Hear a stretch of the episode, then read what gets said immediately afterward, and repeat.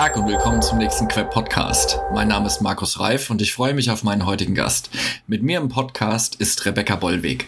Rebecca ist seit einer gefühlten Ewigkeit im Kontext Recruiting und Employer Branding unterwegs. In ihrer aktuellen Rolle ist sie für das Recruiting von Consultants einer großen Wirtschaftsprüfungsgesellschaft unterwegs. Rebecca, stell dich gerne mal vor. Sehr gerne und vielen Dank, dass ich heute zu Gast sein darf, lieber Markus. Gerne. Ähm, ja, wie du schon angedeutet hast, ähm, die gefühlte Ewigkeit erstreckt sich mittlerweile tatsächlich auf über 13 Jahre, wo ich mich dann doch ein bisschen alt fühle, wenn ich das so runterrechne.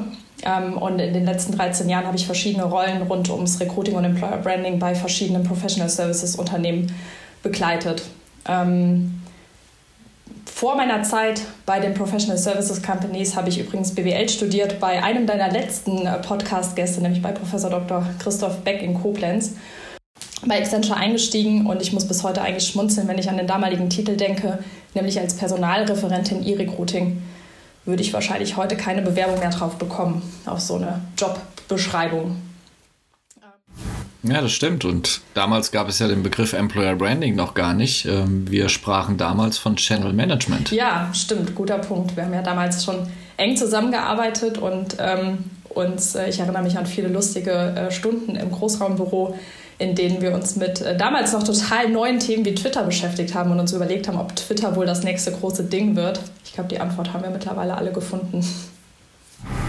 Oder Second Life. Oh Gott, stimmt. Ja. Rebecca, lass uns, lass uns doch mal starten. Der heutige Podcast widmet sich dem Thema, welche notwendigen Skills für Recruiter braucht man heute?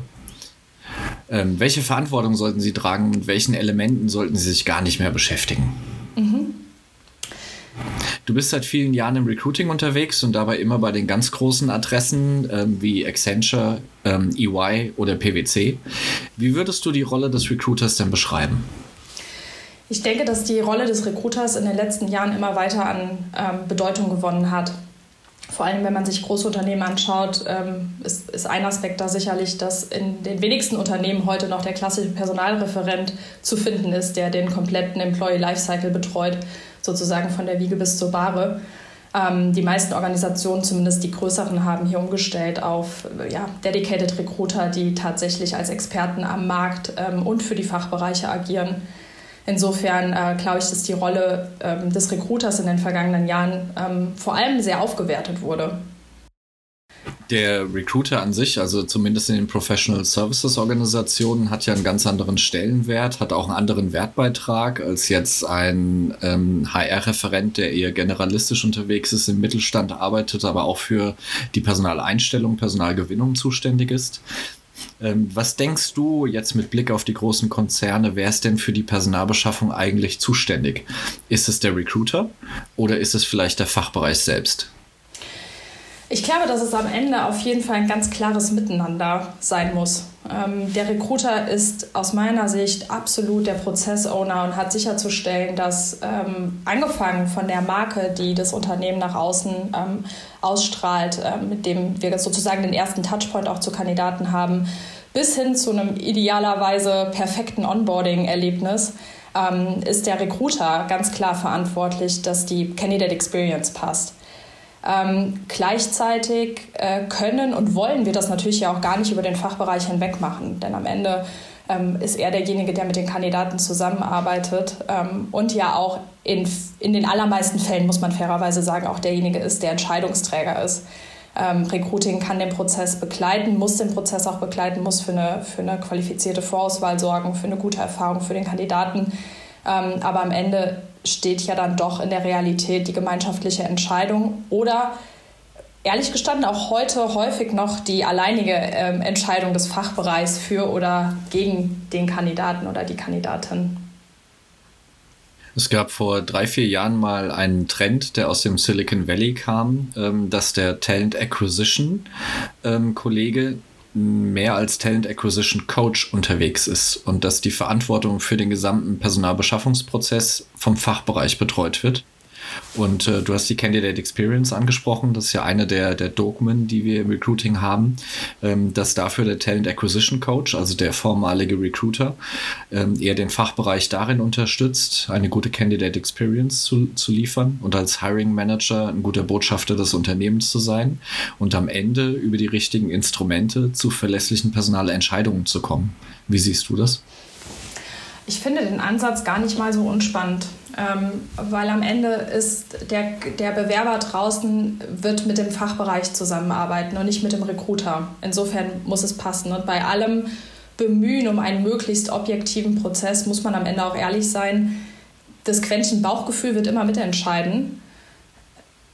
Ich würde da vielleicht auch noch mal den Unterschied ähm, machen, ob ich jetzt klassisch für eine Beratung rekrutiere. Da habe ich natürlich jetzt jede Menge Erfahrung gesammelt ähm, wo wir über ein Projektgeschäft sprechen ähm, und eben feste Teamkonstellationen gar nicht so gegeben sind.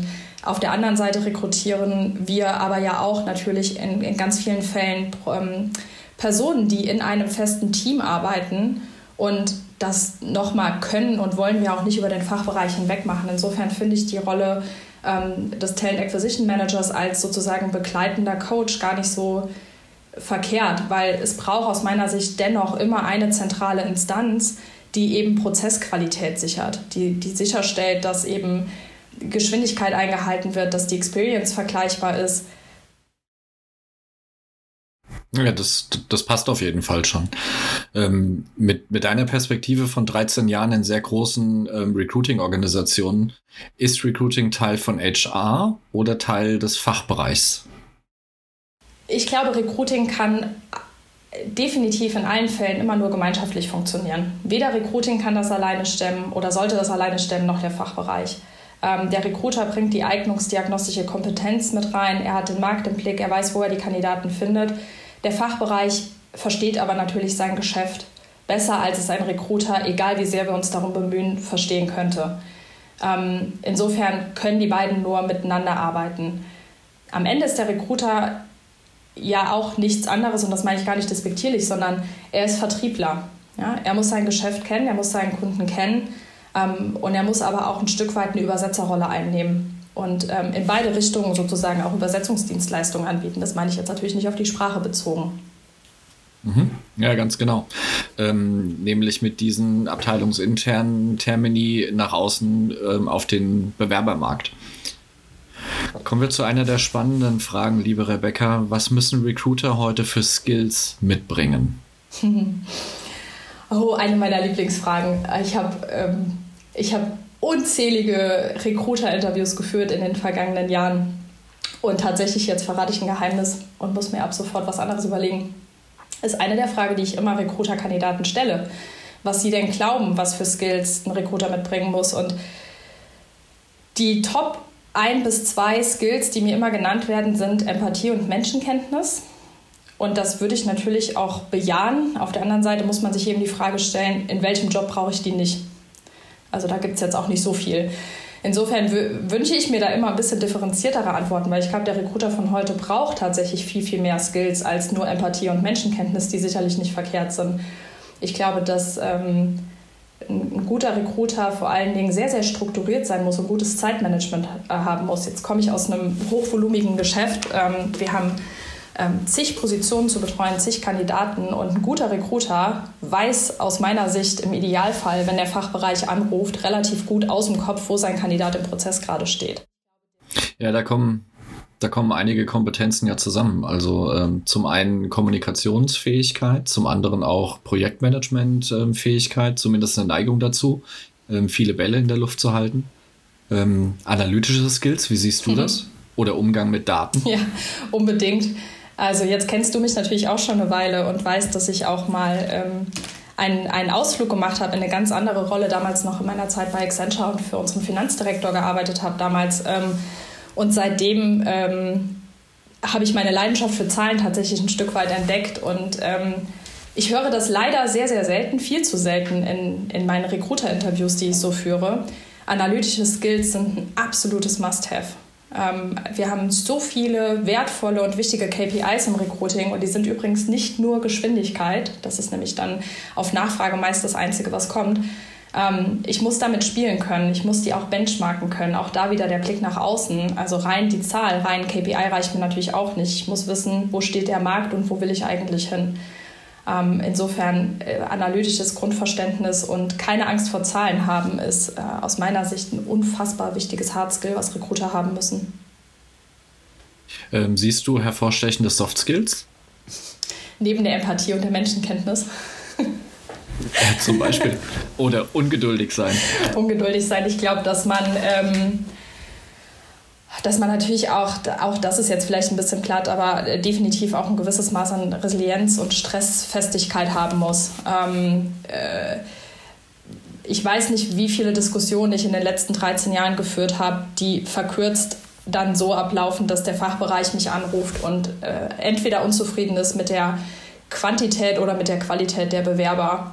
Und ähm, da kann man dann schon auch mal, ähm, wie du sagst, ungeduldig werden ähm, und nervös werden, wenn man zum Gefühl hundertsten Mal erklärt, dass die Bewerber heute nicht schlechter sind als früher, sondern dass sie einfach einen ganz anderen Ausbildungsweg hinter sich haben.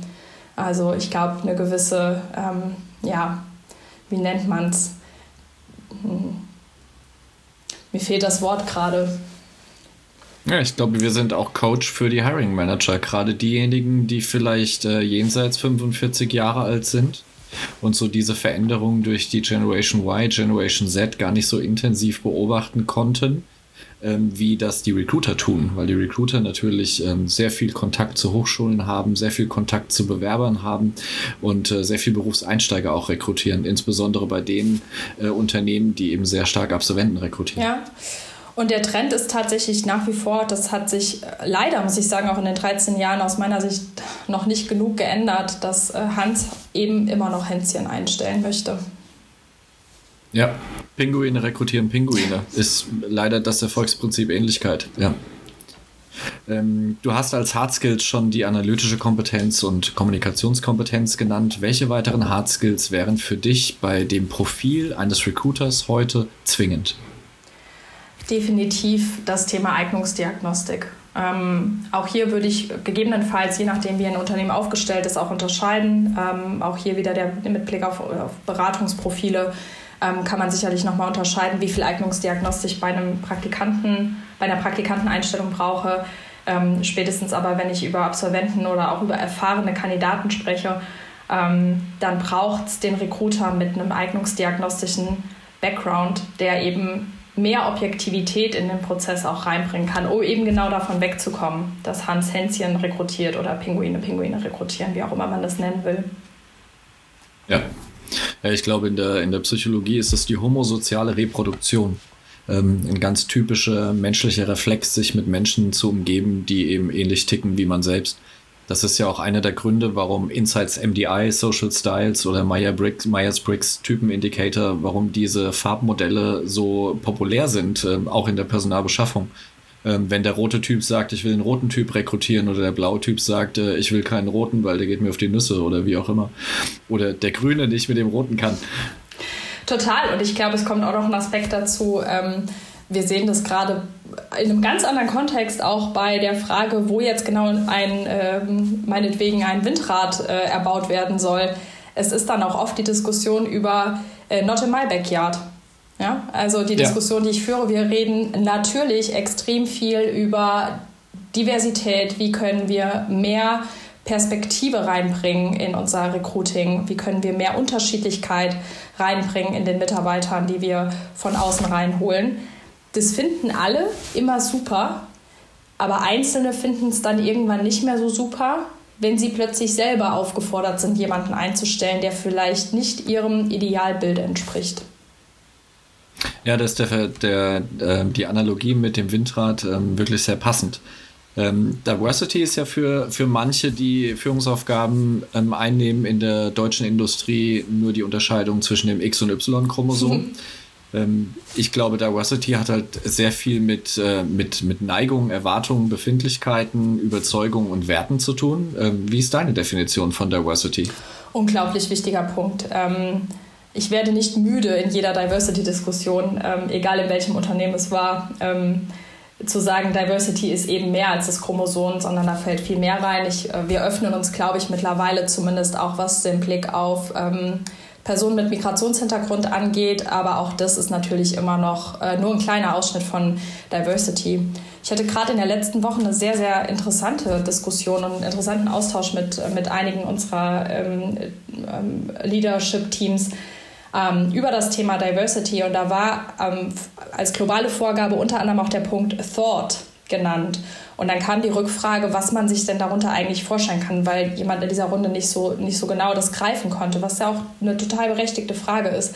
Ähm, für mich zum Beispiel, um das zu beantworten, ähm, ich glaube, dass wir uns öffnen müssen, was auch Studienhintergründe angeht. Ja, ich glaube, wir können eben nicht mehr nur jetzt für unseren Bereich gesprochen ähm, die Wirtschaftswissenschaftler und MINT-Studiengänge einstellen. Ähm, erstens gibt es die gar nicht mehr in der Masse am Markt und zweitens glaube ich, dass wir genau dadurch es schaffen, unterschiedliche Perspektiven auch reinzubringen. Lass uns doch gerne mal den Geisteswissenschaftler einstellen. Solange er doch ein Interesse hat, eben sich in gewissen Skills wie Technology weiterzubilden, why not? Die gehen ganz anders an Sachen ran, haben ganz andere Lösungsvorgehensweisen.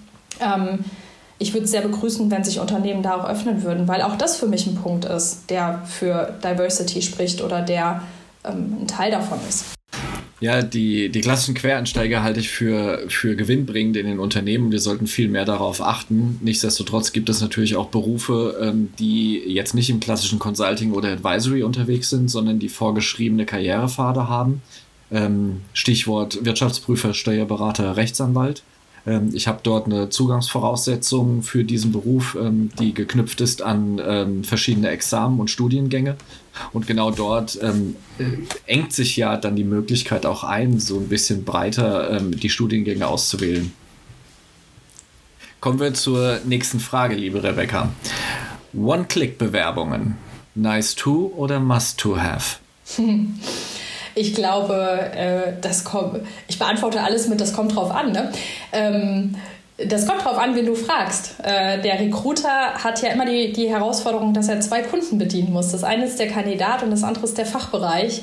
Ähm, mit Blick auf den Kandidaten absolutes Must-Have. Äh, mit Blick auf den Fachbereich, der ja gerne auch mal beim Senior Vice President nochmal nachfragt, ob er nicht das Abiturzeugnis schicken kann. Ähm, ist das halt schwierig. Also ich glaube, äh, wir haben eben über Skills gesprochen. Ich glaube übrigens fällt mir gerade ein, dass ein Recruiter auch ein sehr guter Change Manager sein muss, ähm, der eben dem Fachbereich erklärt, dass wir mittlerweile nicht mehr in einem Arbeitgeber, sondern Arbeitnehmermarkt sind. Und da wird der Trend hingehen zu dem, zum One-Click, zur One-Click-Bewerbung. Absolut. Rebecca, sag mir, wo für dich Recruiting in fünf Jahren steht neben der One-Click-Bewerbung ähm, glaube ich tatsächlich oder hoffe, ich glaube auch, es lässt sich anders nicht umsetzen, dass, dass bis dahin zumindest in großen Unternehmen ähm, tatsächlich die künstlichen Intelligenzen so weit implementiert sind, die ähm, eben aus sehr einem begrenzten Datensatz dann trotzdem das Beste rausholen und ähm, Rekrutern bei der ersten Selektion helfen. Wir haben eben viel über das Thema Diversity gesprochen. Ähm, das wird noch viel, viel mehr Fahrt aufnehmen, als es sowieso schon aufgenommen hat. Es wird noch viel mehr Unternehmen auch beschäftigen. Ähm, und ich hoffe tatsächlich, das ist eher auch ein Wunsch von mir, dass ich mir wünschen würde, dass wir in fünf Jahren zum Beispiel auch durch den Einsatz von smarter Technologie mit Blick auf eignungsdiagnostischen Tools ähm, da viel mehr Objektivität in die Prozesse reinkriegen, weil genau das, glaube ich, uns helfen wird, ähm, Diversity zu steigern, Diversity mehr zu leben. Ich glaube, es ist nicht das zehnte Frauen-Event. Ähm, und es ist nicht die Frage, ob ich jetzt Stellenausschreibungen äh, nur noch weiblich formuliere, ähm, sondern ich glaube, wir brauchen eine, eine noch größere Objektivität in der ersten Selektion. Und ich glaube, die wird in den nächsten fünf Jahren hoffentlich einen Quantensprung machen mit, mit smarten Technologien, die da bereits am Markt verfügbar sind. Das ist ein wunderbarer Ausblick. Ähm, das hat super viel Spaß gemacht, liebe Rebecca. Vielen Dank für deine Zeit. Sehr gerne. Das war der Queb Podcast mit Rebecca Bollweg. Dir einen schönen Tag und viel Erfolg bei deiner Arbeit und an den Markt gerichtet. Ähm, wer Lust hat, ähm, in einer großen, guten Beratung zu arbeiten, der wendet sich gerne an Rebecca. Dankeschön.